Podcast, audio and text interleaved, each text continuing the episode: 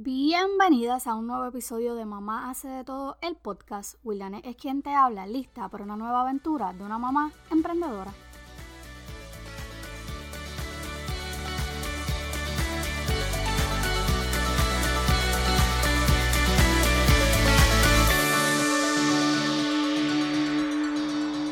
Bellezas y bienvenidas una vez más a este podcast. Yo como siempre feliz, contenta y agradecida por un nuevo día para poder seguir emprendiendo y estar un paso más cerca de mis sueños.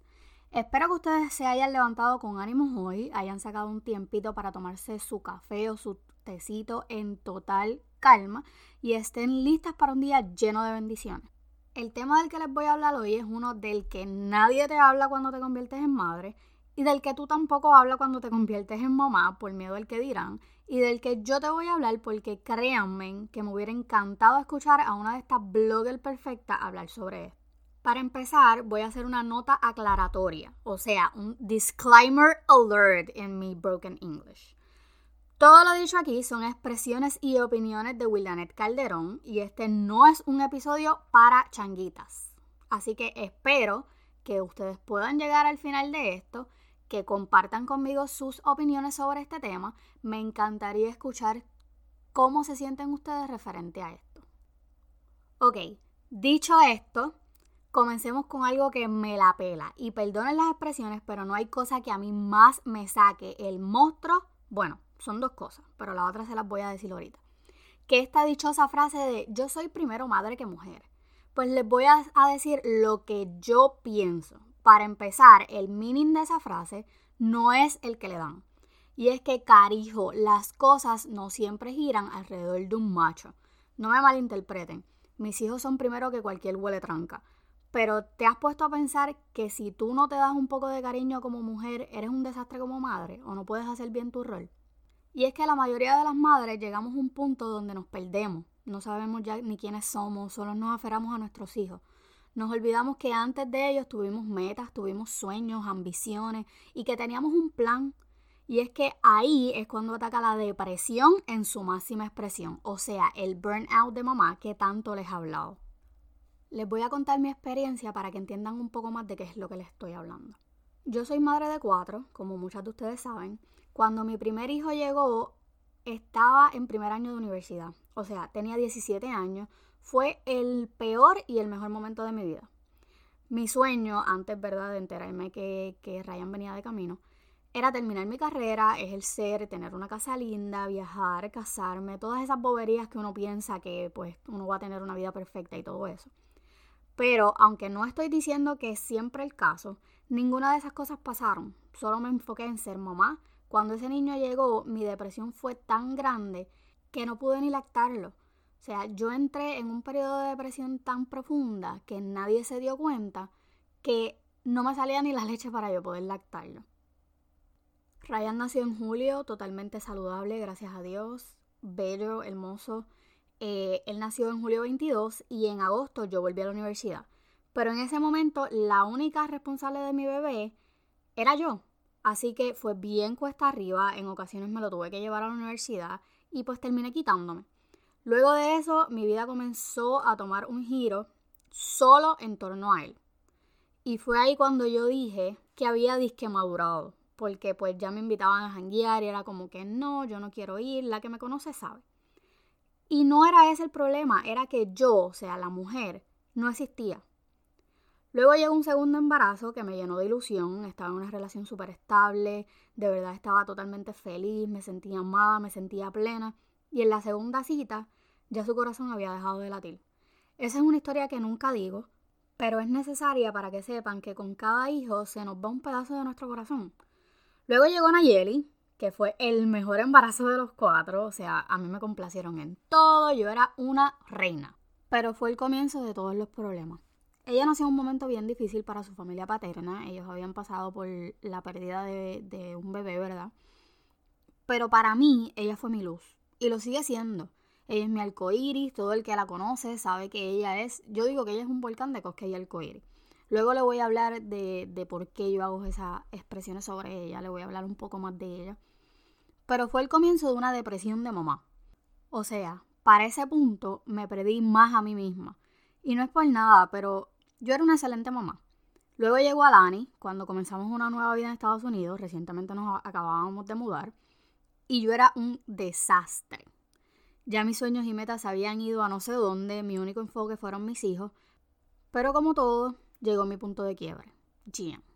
Fue mi último embarazo, en ese momento ya nosotros, luego de Alanis, eh, yo, nosotros regresamos a Puerto Rico, estuvimos unos 10 meses allá, regresamos a Estados Unidos y nosotros vinimos en diciembre y en marzo yo me enteré que estaba embarazada de Gian. Cuando me enteré de ese último embarazo de Gian, yo lloré como nunca, o sea, todo el tiempo. Fue un embarazo malísimo, la mala barriga estuvo conmigo hasta el día que me fui a parir. O sea, fue el día que yo parí, fue el día que la mujer en mí murió, totalmente. Abandoné lo que yo era, o sea, lo, lo poquito que quedaba de mí, yo terminé abandonándolo por completo. La presión fue tanta que a veces yo me encerraba en el baño a llorar. Me daban ataques de pánico constante, yo era un desastre, me descuidé, me puse gordísima, no me quería arreglar, caí en una depresión tan profunda que nadie se, dio cuenta que yo todo lo que hacía era dormir todo lo que quería hacer era dormir. Ese fue mi punto de quiebre. Siempre estaba de mal humor, siempre era la última en arreglarme, la última en dormir, la última en comer, la última en todo. Estuve así dos años, entre terapias, crecimiento personal, pero seguí igual. Para mí, la luz al final del túnel fue empezar con todo esto y pensar que eso que me había pasado era un escalón para entonces yo crear mamá de todo. Dicho todo eso, lo que quiero enseñarles a ustedes es que muchas veces nosotras como madres nos olvidamos de ser mujer. Y es que nos enfocamos tanto en ser estas madres perfectas y en el qué dirán que pensamos que si no somos de cierta manera, somos malas madres. Pues saben que yo soy una mala madre. Y te voy a decir qué fue lo que hice para ocuparme más de mí y recuperarme de todo esto que me había pasado. Mi tiempo es mío, eso es lo primero que tienes que entender. Y luego de tantos años en terapia aprendí que yo necesito un break sin ellos y eso no me hace una mala mamá. Ir a darme una pedicura, ver una película sola, salir sola, irme de window shopping, irme a caminar, hacer lo que sea, pero sola.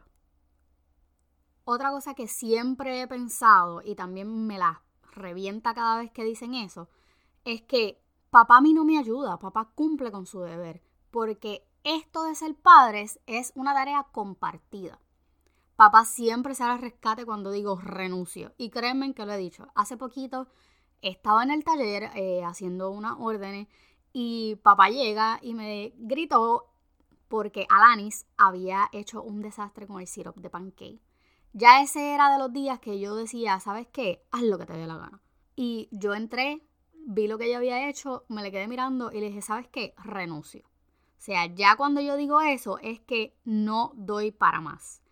Y ahí siempre llega papá con su capa de superhéroe a tomar el control de la situación.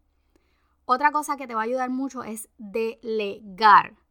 En el momento que saques de tu vida lo que puedes delegar, vas a ser un poco feliz, créeme. Pide ayuda cuando lo necesites, sin miedo alguno.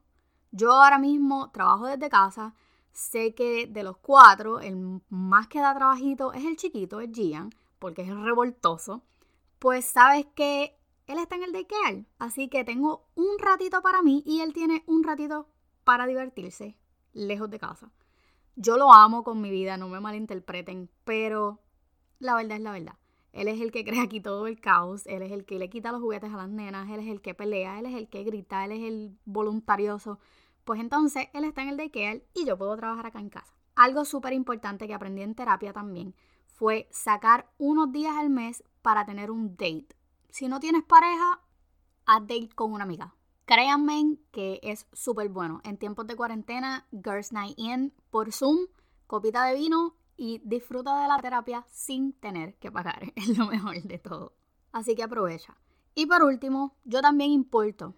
Así que sé mujer antes que madre, porque cuidando de ti es como podrás dar lo mejor para cuidar de otros. Espero que te hayas identificado con este episodio, espero que hayas hecho un clic. Si fue así, déjamelo saber.